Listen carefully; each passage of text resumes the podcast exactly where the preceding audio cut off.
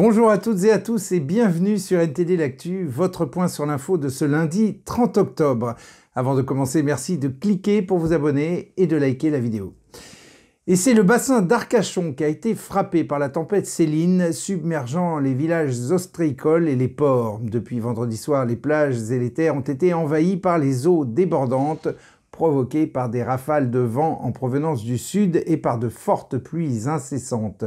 Les coefficients de marée ont atteint un niveau de 104 en fin de journée. Et un gendarme a tué ses trois enfants et son domicile dans le Val d'Oise dimanche après-midi avant de se suicider. Les corps ont été trouvés par deux collègues gendarmes. La mère des trois filles en état de choc a été prise en charge par les secours. Et près de 4000 médicaments sont en rupture ou risque de l'être, ce qui a incité certains professionnels, notamment à Marseille, à prendre les choses en main. Ils ont décidé de ne plus attendre des livraisons hypothétiques et de fabriquer eux-mêmes les médicaments dont ils ont besoin. Dans un laboratoire autorisé par l'Agence nationale de sécurité du médicament, tous les traitements en rupture de stock sont produits sur demande. Et après le refus de LFI de qualifier le Hamas d'organisation terroriste, c'est au tour de l'AFP, l'agence France-Presse, de tenter de blanchir le groupe armé islamiste par une décision interne qui fait débat. En effet, dans un document intitulé Consignes éditoriales sur la couverture de la guerre entre Israël et le Hamas, la direction de l'AFP a demandé à ses journalistes de ne plus utiliser le terme terroriste pour désigner le groupe islamiste palestinien du Hamas, mais plutôt de parler de combattants du Hamas. Certains ont justifié cela en déclarant que le mot terroriste avait perdu son sens. Les actes du Hamas sont pourtant au sens littéral des actes de terrorisme islamique. Et toujours à propos du conflit au Moyen-Orient, samedi 28 octobre, le Premier ministre israélien Benjamin Netanyahou a déclaré que les forces armées avaient déclenché la deuxième phase de leurs opérations, incluant des opérations au sol contre les membres du Hamas. Regardez. Hier soir, nos forces terrestres ont pénétré dans Gaza afin de poursuivre le bastion du mal. Il s'agit de la deuxième phase de la guerre dont les objectifs sont clairs. La destruction des capacités militaires et gouvernementales du Hamas et le retour des otages chez eux. La guerre à l'intérieur de la bande de Gaza sera difficile et longue, et nous y sommes préparés. Après la guerre, nous devrons tous répondre à des questions difficiles, y compris moi. Et j'appelle à nouveau la population civile à évacuer vers une zone sûre dans le sud de la bande de Gaza. Le cynisme de notre ennemi n'a pas de limite. Il commet des crimes de guerre lorsqu'il utilise des civils comme boucliers humains, lorsqu'il utilise des hôpitaux comme centre de commandement des terroristes, comme source de ravitaillement pour sa mission de guerre. Certains groupes israéliens ont demandé que les opérations terrestres soient retardées jusqu'à ce que les otages soient libérés. Samedi 28 octobre, Netanyahou a rencontré des membres des familles d'otages détenus à Gaza. Nous ferons et épuiserons toutes les possibilités pour les ramener à la maison. Ceci avant l'entrée des opérations terrestres et après. C'est une partie intégrante des objectifs de l'opération tels qu'ils ont été définis. Un effort est en cours. Je ne suis pas sûr que les gens comprennent dans quelle mesure il est mené et jusqu'à quel point la concentration sur le terrain est permanente. Si je devais dire quelle est la clé, la clé est la pression. Plus la pression est forte, plus les chances sont grandes. L'armée israélienne a diffusé dimanche 29 octobre des images de ce qu'elle considère comme l'expansion des activités terrestres à Gaza.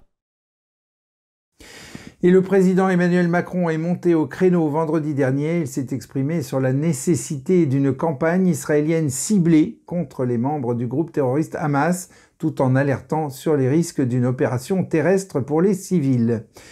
Macron a aussi lancé l'idée d'une coalition humanitaire impliquant des pays tels que la Grèce et Chypre pour apporter un soutien crucial à Gaza. Et de leur côté, les dirigeants européens réunis à Bruxelles ont plaidé pour des corridors et des pauses humanitaires pour alléger les souffrances des populations civiles. Car sur place, le désespoir des Gazaouis est palpable. Dimanche, ils étaient des milliers à envahir des entrepôts et des centres de distribution de l'Agence des Nations Unies pour emporter de la farine et des produits de base. Pour l'agence onusienne, il s'agirait là, je cite, du signe inquiétant que l'ordre public commence à s'effondrer après trois semaines de guerre et de siège de Gaza. Alors, quelles sont les perspectives? Le rôle des puissances internationales et de leaders potentiels comme Barghouti, actuellement en prison, demeure incertain dans la recherche d'une solution durable à ce conflit déchirant. Reste à voir si la stratégie militaire israélienne pourra atteindre son but tout en préservant au mieux la population civile palestinienne. Et à propos de Marwan Barghouti, qu'on vient de citer, l'épouse de l'ex-leader du Fatah a lancé une campagne internationale pour sa libération. Cette campagne tente de le réhabiliter aux yeux de la communauté internationale en le qualifiant de pacifique et en le comparant à Mandela, malgré le sang qu'il a sur les mains. La campagne vise également à exercer une pression sur la communauté internationale pour obtenir sa libération. Rappelons que Marwan Barghouti est un terroriste du Fatah actuellement détenu en Israël depuis 2002 où il purge cinq peines de prison à vie pour avoir planifié des attentats suicides lors de la deuxième intifada, des attentats qui ont entre autres coûté la vie à cinq Israéliens. Et aux États-Unis, le sénateur républicain Chuck Grassley accuse le FBI d'avoir dissimulé des informations sensibles fournies par plus de 40 sources concernant la famille Biden, notamment en les qualifiant arbitrairement de désinformation étrangère. Grassley demande des documents et prévoit d'interroger 25 personnes impliquées dans le blocage ou le retardement des enquêtes. Joe Biden a nié tout acte répréhensible ou toute implication dans les affaires de sa famille. Et des centaines de manifestants anti-Israël ont pris d'assaut un aéroport au Daghestan, en Russie, lorsqu'un avion en provenance d'Israël venait d'atterrir. Les forces de sécurité sont intervenues pour fermer l'aéroport et évacuer les contestataires. Plusieurs dizaines de manifestants sont montés sur le toit et le tarmac de l'aéroport agitant des drapeaux palestiniens, brisant des vitres et criant des slogans. Environ 20 personnes ont été blessées, dont deux grièvement, et 60 personnes ont été arrêtées. L'aéroport restera fermé jusqu'au 6 novembre et une enquête criminelle a été ouverte par les autorités russes. Et on passe maintenant aux actualités sur la Chine. Vladia, c'est à vous, on vous écoute. Merci Rémi, bonjour à tous. Aujourd'hui on va parler de la menace nucléaire posée par la Chine. Un nouveau rapport indique que Pékin développe une nouvelle génération de sous-marins qui devrait être prêt dans 10 ans. La plus grande inquiétude est que la nouvelle flotte rendra beaucoup plus difficile la détection par les États-Unis d'une frappe nucléaire lancée depuis les côtes chinoises. Les nouveaux sous-marins sont appelés Type 096. Cette information vient d'une entité liée à la marine américaine. Le tout dernier missile balistique chinois pouvant être lancé à partir d'un sous-marin est le JL-3. Il a une portée de plus de 9500 km, ce qui lui permet d'atteindre une partie des États-Unis. L'armée américaine déclare que la Chine est en train d'équiper ses sous-marins de ces missiles. Chacun d'entre eux peut transporter plusieurs têtes nucléaires. De plus, ils sont plus discrets, c'est-à-dire plus difficiles à détecter. Des experts disent que des pays comme le Japon et l'Inde redoublent d'efforts pour repérer les sous-marins chinois. Pour ce faire, ils envoient davantage d'avions pour patrouiller en Asie du Sud-Est et autour de l'océan Indien. Voilà pour la géopolitique. Je vais conclure ces actus sur la Chine avec l'influence de Pékin sur la culture dans le monde. Une compagnie d'art du spectacle est empêchée de se produire dans la péninsule coréenne. Aussi surprenant que cela puisse paraître, cette fois-ci la restriction ne vient pas de la Corée du Nord, mais plutôt de la Corée du Sud. Depuis des années, le régime chinois tente d'empêcher cette compagnie de se produire dans ce pays, le menaçant même de répercussions économiques et politiques. Cette compagnie révèle la culture traditionnelle chinoise d'avant le communisme, aux grandes dames du régime chinois qui veut détruire la culture traditionnelle. La compagnie Shanyun Performing Arts, basée à New York, effectue chaque année des tournées dans plus de 20 pays, dont la France. Cette année, les organisateurs locaux affirment que les deux principaux théâtres de Séoul rejettent la demande de représentation du groupe en raison des pressions exercées par le gouvernement chinois. Cet événement pourrait constituer un test pour le président coréen Yoon Suk-yeol. Élu en 2022, il a promis d'adopter une position plus ferme face à la Chine.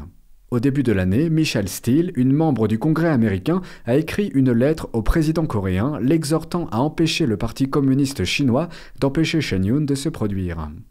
Yun sera joué en France. Dans notre pays, Pékin n'a pas réussi à interférer au point d'empêcher les représentations. D'ailleurs, je pense qu'une partie d'entre vous a déjà vu des publicités pour ce spectacle sur Internet ou dans les transports en commun. Ça n'a pas non plus été facile pour eux en France, mais ils reviennent chaque année depuis plus de 10 ans, il me semble. N'hésitez pas à venir les voir. Merci Rémi, très belle journée à tous.